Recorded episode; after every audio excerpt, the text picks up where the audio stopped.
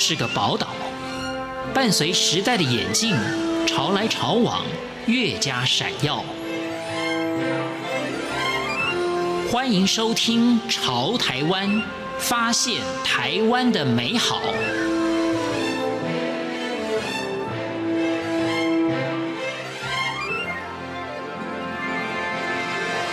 收听潮台湾，我是徐凡。从潜水中与蝴蝶到冰桶挑战，大众逐渐认知渐冻症的存在。典型的渐冻症患者在发病的两年到三年之中，全身会逐渐的失能，绝大多数会在三到五年之间离开。身体失能的过程当中，照顾需求和生活品质如何来满足？在今天节目当中，我们邀访到的是渐冻人协会的国际事务总监曲颖，他的夫婿是渐冻人协会的理事长陈大谋博士，也是目前台湾唯一的病友理事长。两人因为在上海的科技公司认识，因此曲颖嫁到台湾来。在这段期间，他对他的家人的付出，以及对渐冻人协会的付出，在今天节目当中，我们就更加来了解渐冻人的症状与需求。欢迎收听。渐冻人协会国际事务总监曲颖也说明了什么是渐冻症。其实我们常说的渐冻症、渐冻人，这其实是我们渐冻人协会在创立创会初期，也就是一九九七年前，大家在想说用一个什么样比较通俗的方式让大家能够记住这个疾病。因为这个疾病其实渐冻症它是一个统称，它其实是一类疾病。如果我们在医学上被称为是叫 motor neuron disease。也就是说，叫运动神经元疾病。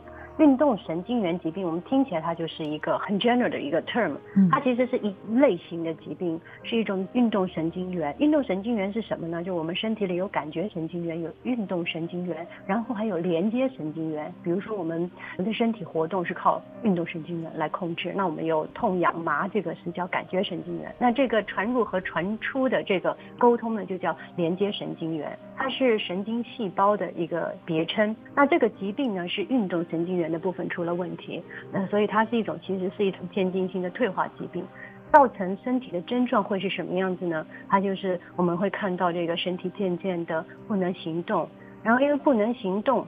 神经元的部分，它营养又输送不到这些所需要的肌肉的部分，那也会出现肌肉萎缩。你就会看到一个病人，哎，他躺在床上，可能不能动，或甚至不能讲话。这个其实是就是我们从外界看来的，但是这里面如果从医学的领域去分，它会分得很细。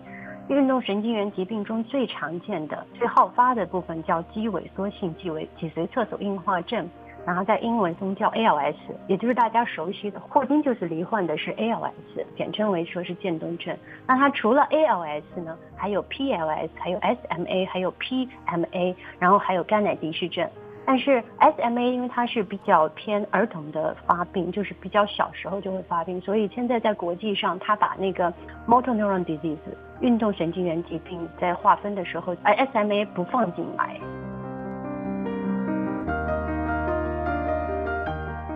目前在医学上还没有能够找出原因，却也说明了为什么。因为这个疾病刚才说了，它其实是非常复杂，它不是一个单一的疾病，然后它每一个病人呢，我们所认识的。我所接触的，包括渐冻人协会所服务的所有的病友中，几乎找不到两个人是从同一个地方开始发病，整个病程一模一样。这个疾病非常非常的复杂，有的人是从手脚开始，有的人是从呼吸和吞咽开始。这个意思就是，有的人行动不方便，一开始哎走路摔跤啊，行动不方便；有的人是拿东西拿不起来，然后还有一些人直接就可能是吞咽吃东西的时候哎呛到，经常呛到，他外出都没有问题呀，他做什么跳舞都没有问题呀。我们有。一个病友就是非常喜欢旅游，非常喜欢跳舞，嗯，然后经常会去运动，但是他没办法讲话。然后没办法吃东西，嗯，所以这个疾病是非常非常的特别。所以每个人的症状都不太一样。对，所以我跟一些医生啊，我在这几年因为代表台湾参加非常非常多的国际交流，是跟我们台湾很多的神内的专家、神经医学家、嗯、跟他们在探讨这个疾病。他说，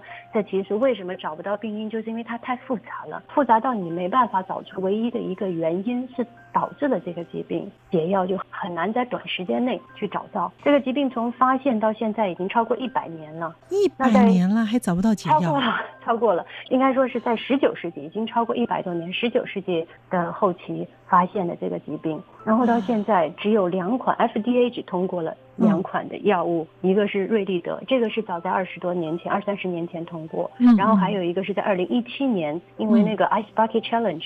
冰桶挑战之后，大家的捐款进来，然后让这些专家们赶快研发药物啊出来。其实那时候只是找了一款旧药新用，伊达拉凤。它其实是用在脑中风的一款药，哎，发现对于这个疾病罹患初期的这些病人呐、啊，就延缓疾病恶化上是有帮助的，但是不能根治。那这个疾病，刚才我还要补充一下，前面说除了他身体的这些症状，这个疾病最残忍的部分其实是他意识非常清楚。嗯、那我们都知道，霍金在他生病后，二十七岁生病之后，他所创造的在科学研究上创造的这些很了不起的一些。突破其实都是在他病后全身不能动的状况下去发展出来的，所以在台湾我们也有非常多的病友在病后做了很多了不起的事情。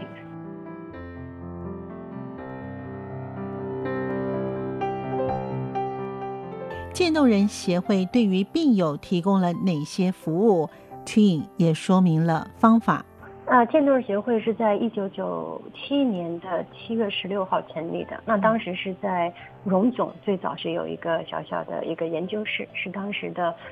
神内科的主任蔡清标医师，然后还有几位家属，像沈金慧老师，等一下我也会提到，还有尤淑华女士，然后还有另外一位医师是叫高克培医师，他们医师和家属一起来做，就有点像一个病友的一个互助会。嗯，那在这成立之后，那就是我们所有的服务协会的全称也叫运动神经元疾病病友协会。嗯，所以是我们是以病友为一个主要服务对象。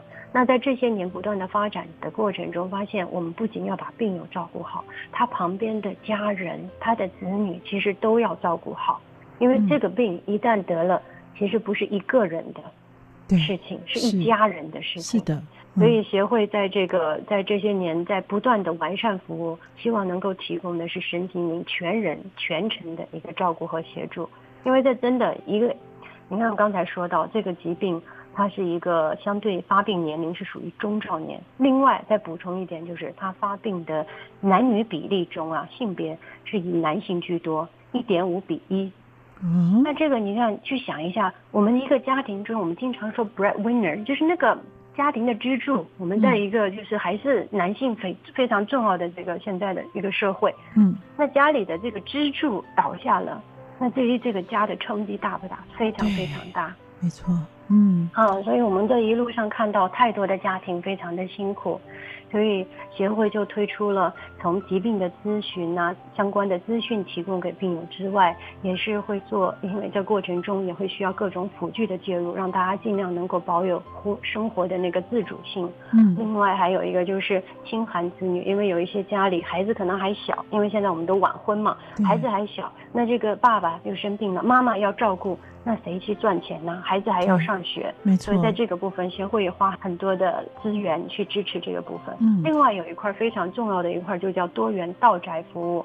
因为刚刚才我们都谈到，这个疾病因为出门不方便，行动不方便，有很多的医疗资源，你到医院就可以去享受嘛，但是他不出不了门呐。嗯嗯。就连洗牙这件事好了，我们健康的人都哎半年洗一次牙，让咬口腔的这个卫生。对。但是病友可能连出门都没办法出门。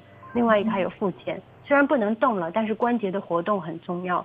你说复健可以挂个号就可以去复健，那病友去不了，都出不了门。所以协会这些年来就是把很多病友需要的服务都输送到他的家里面去。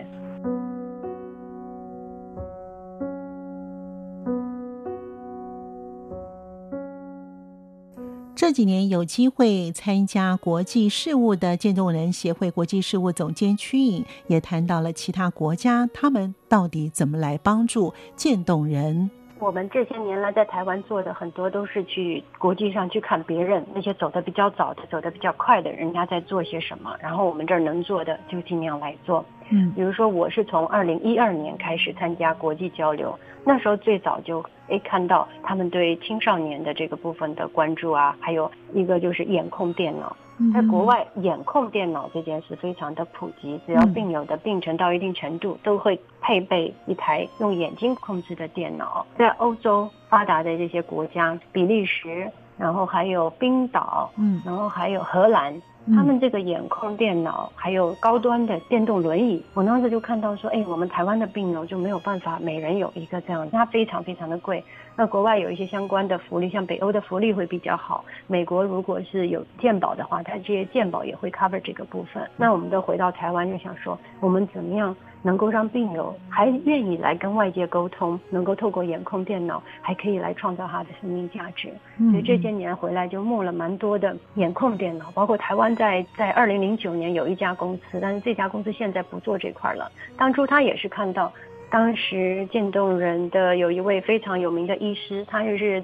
在中孝医院，我们成立了亚洲第一个渐冻的专属病房，他担任当时的病房主任，叫黄启训主任，他就去找那个资源，看看有没有可能帮渐冻病友来研发。当时就是在台湾找到一家厂商愿意做眼控电脑。病友们很期望能够留下一些回忆给家人，因此。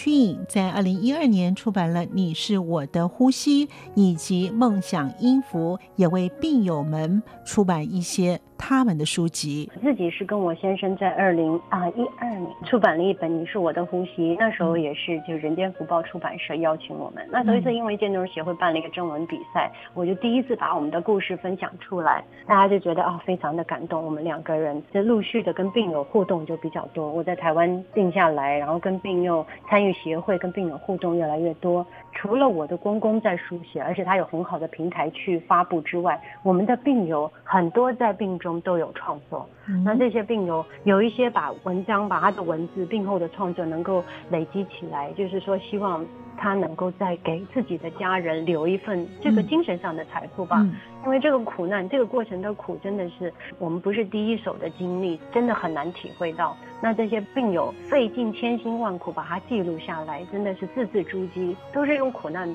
磨出来的。那我接受到的第一个任务就是住在中校医院吉祥病房，那是一个渐冻人病房里面的钢琴家彭怡文老师。那是在二零一四年的时候，他希望我帮他把他的那已经出到第五本小册子了，帮他编成一个小册子。编完之后，他说。琪琪，我可不可以再麻烦你帮我把这个他病后这个所有的床？他说我已经写不了了，因为眼睛活动越来越不方便了，嗯嗯，没办法再用眼控电脑了。可不可以把我病后我们这些通通话都是透过 email，然后帮我把它整理成一本册、一本集子，留给自己的孩子。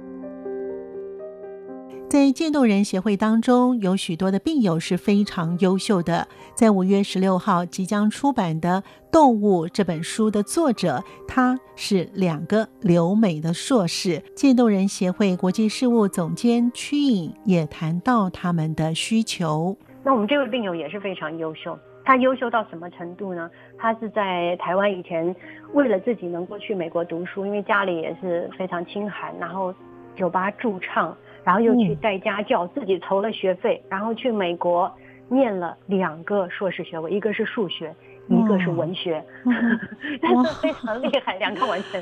他的他的理想是希望能够有有一定的经济基础之后能够周游世界。他真的登上了五个大洲，哇，五大洲，他的足迹遍布五大洲，都是那个穷游。他发来非常多的照片，所以当他创作这个小说，这个小说因为用眼睛打的。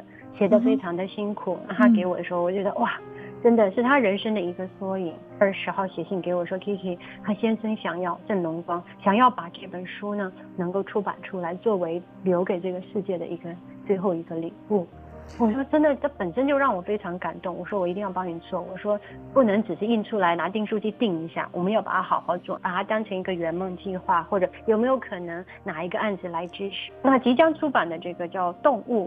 作者是郑荣光，五月十六号会印刷完。嗯、然后协会最近我们在发起预购，礼拜四是协会的话，大家来认捐，因为协会有长期有跟很多的学校、各地的学校合作做生命教育的分享。嗯、那我们把这些书也会送去。感谢您的收听，我们下次见。